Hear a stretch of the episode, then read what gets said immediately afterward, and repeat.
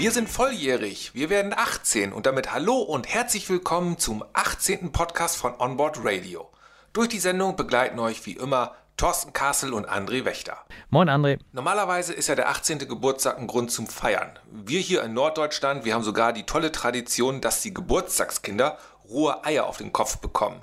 Bevor ich jetzt rausgehe, rohe Eier hole und die Thorsten auf den Kopf schlage, guck mal lieber erstmal auf das Programm. Was haben wir eigentlich mit euch heute vor? Ich muss sagen, die 18. Folge, die wird gar nicht so lustig, wie man es sich vom 18. Geburtstag vorstellt, denn die Corona-Zahlen steigen wieder und was das für die Kreuzfahrt bedeutet, das bespreche ich mit Thorsten Kassel. Doch bevor ich mit Thorsten über die Auswirkungen spreche, möchte ich euch die Pressemitteilung der CLIA nicht vorenthalten. Die CLIA, also der Verband der Kreuzfahrtindustrie, hat am 8. Oktober mitgeteilt, dass die Kreuzfahrtindustrie eine Covid-19-Testpflicht für alle Gäste und Crewmitglieder an Bord der Schiffe beschlossen hat. Die Branche sei damit der erste und bislang einzige Sektor innerhalb der Tourismusbranche, der konsequent verpflichtende Tests auf das Coronavirus für alle Reisende und Angestellte einführt, schreibt die CLIA. Die Regeln gelten für alle Schiffe ab 250 Passagieren. Man muss dazu sagen, bis jetzt war die Testpflicht nur freiwillig, aber alle große Reedereien haben sie natürlich gemacht. Doch was eigentlich die steigenden Corona-Zahlen für die Kreuzfahrtindustrie jetzt bedeutet, das weiß Thorsten Kassel. Das ist, das ist wirklich jetzt ein Problem, weil natürlich, wenn du gerne mal wieder eine Reise mit dem Kreuzfahrtschiff machen möchtest, das ist jetzt wurscht, ob auf dem Fluss oder Hochsee, dann hast du ja das Problem in Anführungsstrichen, dass bevor du aufs Schiff darfst, dann nochmal ein Schnelltest gemacht wird mit dir und erst dann wird entschieden, ob du mit an Bord kannst oder eben auch nicht. Und da besteht jetzt schon das Risiko, dass dann letztlich was festgestellt wird, von dem du selber nicht wusstest, dass du dich infiziert hast. Ja, und dann ist der Urlaub geplatzt. So, und wer zahlt dann? Äh, greift dann deine Reiserücktrittsversicherung oder greift sie nicht? Weil wir alle wissen ja auch, Reiserücktrittsversicherungen sind im Verhältnis ist nie so ganz günstig.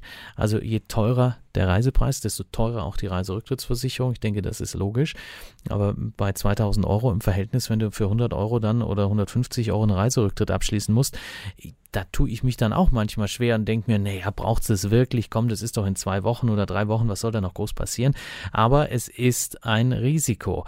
Vor allen Dingen, äh, kleiner Tipp noch an dieser Stelle bei Reiserücktrittsversicherungen, nicht immer nach dem günstigsten Angebot gehen. Also ich weiß, viele suchen ja Check24 und so, das machen wir für unsere Kunden übrigens auch.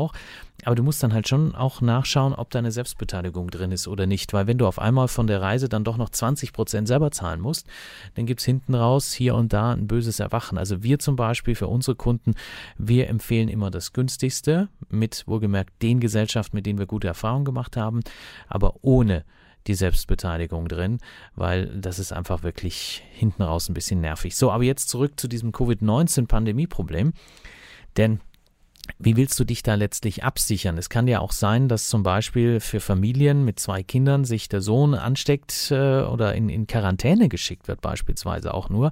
So, und dann ist die Urlaubsreise ja auch hinfällig. Und wer zahlt dann? Letztlich ist ja zum Beispiel bei einer Familie, wenn sie verreist, über die Reiserücktrittsversicherung wirklich jede einzelne Person versichert. Auch teilweise eben die direkten Angehörigen, Oma, Opa, nur mal um ein Beispiel zu nennen, wenn es da eine schwere Krankheit gibt oder einen Todesfall im schlimmsten Fall, äh, dann würden dort teilweise die Versicherungen auch greifen und zahlen.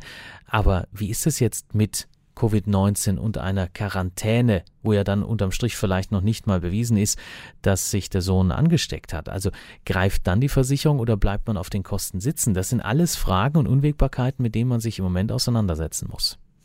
Reiserücktrittsversicherung, glaube, dass ganz viele Urlauber zum ersten Mal sich mit diesem Thema auseinandergesetzt haben, also seit Corona. Die Covid-19-Erkrankung ist meiner Meinung nach der logischste Grund, eine Reise abzusagen. Der wird sich wohl keine Reiserücktrittsversicherung querstellen, oder? Ja, da kannst du jetzt leider keine einheitliche Antwort von mir erwarten. Also ich kann dir so viel verraten, wir haben mit vielen Gesellschaften gesprochen, auch teilweise den Gesellschaften, wo unsere Kunden einen Jahresvertrag beispielsweise haben.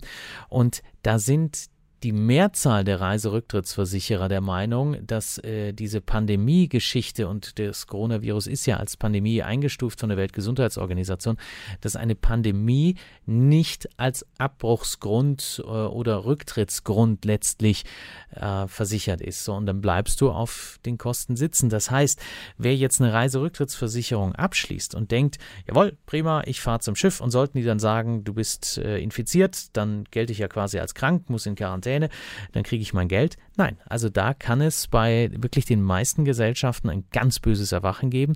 Und deswegen sollte man, wenn man sich selber äh, informiert und selber eine Versicherung abschließen möchte, wirklich anrufen den Kontakt herstellen oder noch besser wirklich eine E-Mail schreiben, wenn man ein paar Tage Vorlauf hat.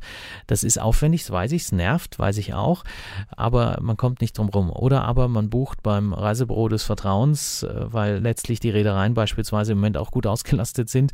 Und wenn ich jetzt mal uns nehme, wir machen uns dann natürlich schlau und kennen ja unsere zwei, drei Pappenheimer, äh, bei denen man einfach anrufen kann und sagen kann, so pass auf, wie sieht es jetzt aus? Ich habe hier eine Familie, sind die Kinder, ähm, wird der Schnelltest anerkannt? anerkannt beispielsweise oder ähm, muss man in eine Klinik zum Hausarzt oder ähnliches, dass das dann als anerkannt gilt, weil das ist dann auch nochmal so ein Thema. Also äh, da muss man wirklich ganz viel bedenken wenn wir gerade beim Thema dran denken sind, TUI Cruises bietet ja zum Beispiel blaue Reisen in Griechenland an. Das heißt, da musst du hinfliegen und dann kann man entweder Cruise Only buchen, wie früher auch. Also du kümmerst dich alleine um deine An Antritt, hätte ich fast gesagt, also deine Hinreise und deine Abreise. Oder aber du buchst es über die Reederei, was natürlich unterm Strich wieder teurer ist. Darüber muss man sich im Klaren sein. Aber jetzt aktuell in dieser Situation muss ich Ihnen eins ganz ehrlich sagen, wenn Sie wirklich weiter weg wollen und Sie wollen dort eine Kreuzfahrt machen, aus meiner Sicht ist es so, dass Sie wirklich das Anreisepaket dann mit der Reederei buchen müssen. Da kommen Sie eigentlich gefühlt nicht drum rum, weil anderes Beispiel, was passiert, wenn jetzt äh, kurzerhand Ihre Kreuzfahrt abgesagt wird und äh, der Flieger würde aber gehen. So, dann können Sie da nicht zurücktreten. Dann fliegen Sie dahin, haben Sie aber kein Schiff. Ähm, das ist, wenn Sie das als Pauschalreise über die Reederei buchen, natürlich eine ganz andere Kiste. Also deswegen, da würde ich wirklich mehr Geld mit einplanen aktuell. Also Reisen kostet, wenn man sich absichern will, mit Versicherung, mit Anreisepaket im Kreuzfahrtbereich im Moment mehr Geld. Das ist so. Aber dann ist man eben auch auf der sicheren Seite. Auf der sicheren Seite, das wollen wir doch alle sein. Schließlich hat keiner Geld zu verschenken. Du hast aber eben die Tücken bei Reiserücktrittsversicherung angesprochen und wunderbar erklärt für unsere Stammhörer, so unter uns. Wo buche ich meine Reiserücktrittsversicherung?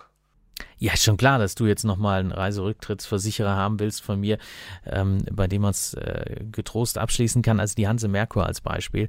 Die haben einen äh, Zusatztarif für diese Pandemiesituation ins Leben gerufen. Den kann man, wenn man TUI Cruises bucht, und das ist ja im Moment mit die meistgebuchte Reederei, zumindest bei uns, ähm, die kann man dazu buchen. Das Problem ist, es gibt diesen ähm, Spartentarif nicht einzeln, wo man sagt, Mensch, ich habe einen Jahresvertrag bei der Allianz Reiserücktrittsversicherung, jetzt möchte ich äh, gerne ähm, nur die, die Hanse Merkur quasi als Ergänzung obendrauf.